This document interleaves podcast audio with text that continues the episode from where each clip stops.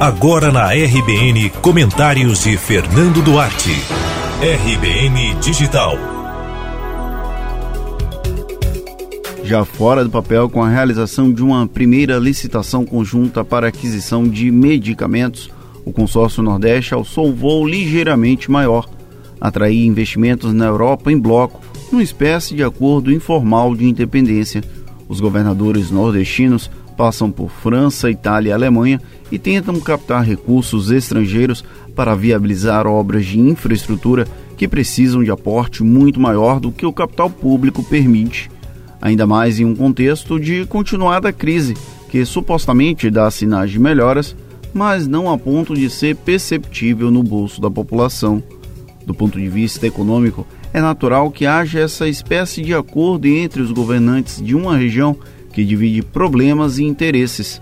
O resultado da licitação de medicamentos, por exemplo, promete uma economia de 30% do valor total. É uma cifra expressiva, mesmo que os contratos de fornecimento sofram os tradicionais aditivos.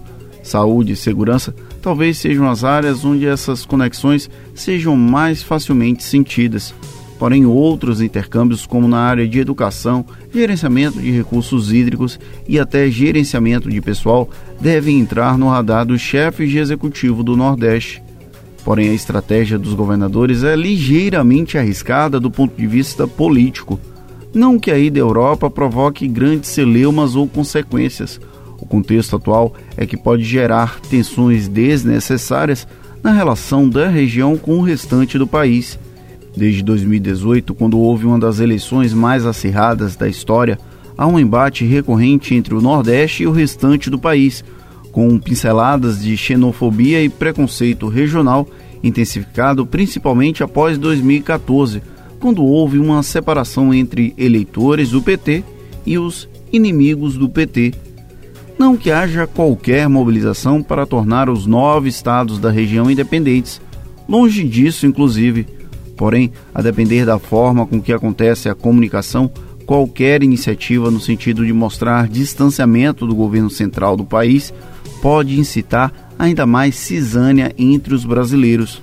Por isso, é preciso ter cautela com a repercussão política desse périplo dos governadores pela Europa, que pode inclusive chegar à Ásia. Em um terreno fértil para a mobilização através de informações falsas, a eventual perda de controle narrativo pode criar situações difíceis de prever. A formatação do Consórcio Nordeste é um desafio extra nesse processo.